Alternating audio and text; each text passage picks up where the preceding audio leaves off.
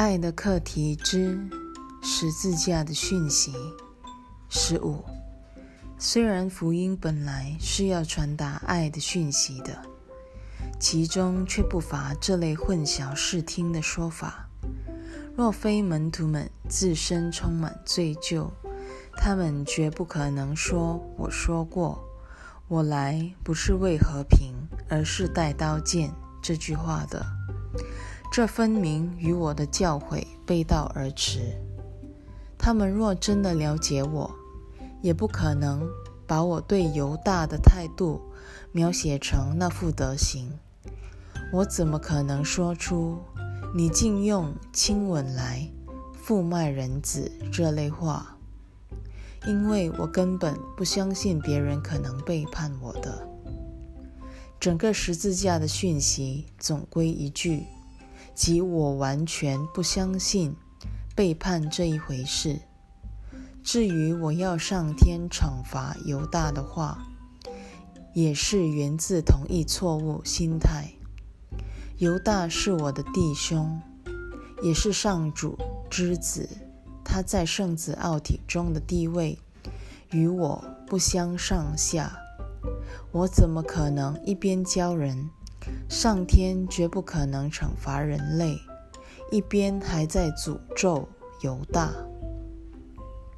十六，你若读过门徒所传的教诲的话，你会记得我亲口告诉过他们，有许多事情要等到日后他们才会明白，因为他们那时尚未完全准备好来跟随我。我也不愿看到我所传给你的思想体系里夹杂一点恐惧。我要招请的是教师，而非训道烈士。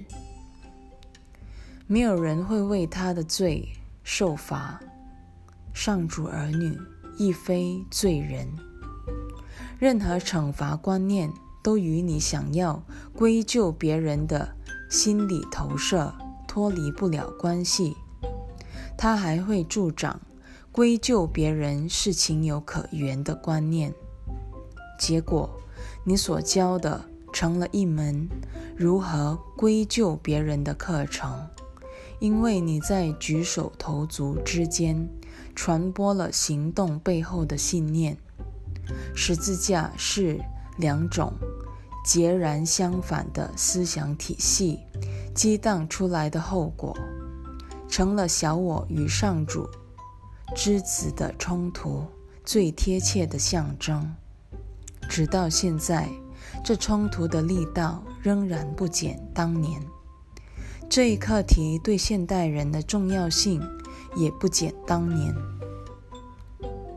十七，我不需要你的感激。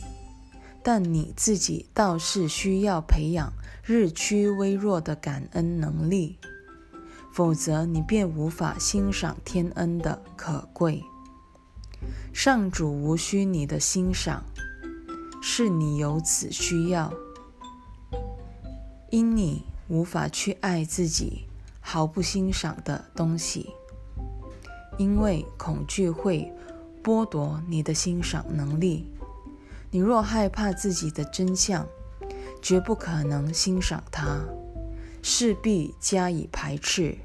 结果，你等于是教人排斥。十八，上主儿女的能力永远常在，因为他们早已被造成一位创造者了。他们相互之间的影响力不可限量。因此，他们必须为彼此的救恩而同舟共济。每一个人都必须学习去教人明了，不论怎么抗拒，都无济于事的道理。分裂本身代表一种拒绝。你一开始教人这一观念，就会对他更加深信不疑。这不是上主的思维方式。若想忆起他的真相，你只能按他的思维去想才行。十九，请记住，圣灵是天父与自己的分裂儿女之间唯一的交流管道。只要你愿聆听他的天音，你就会知道自己既无法伤害别人，也不可能被人伤害。许多人正等着你的祝福，才可能亲耳听见这一天音。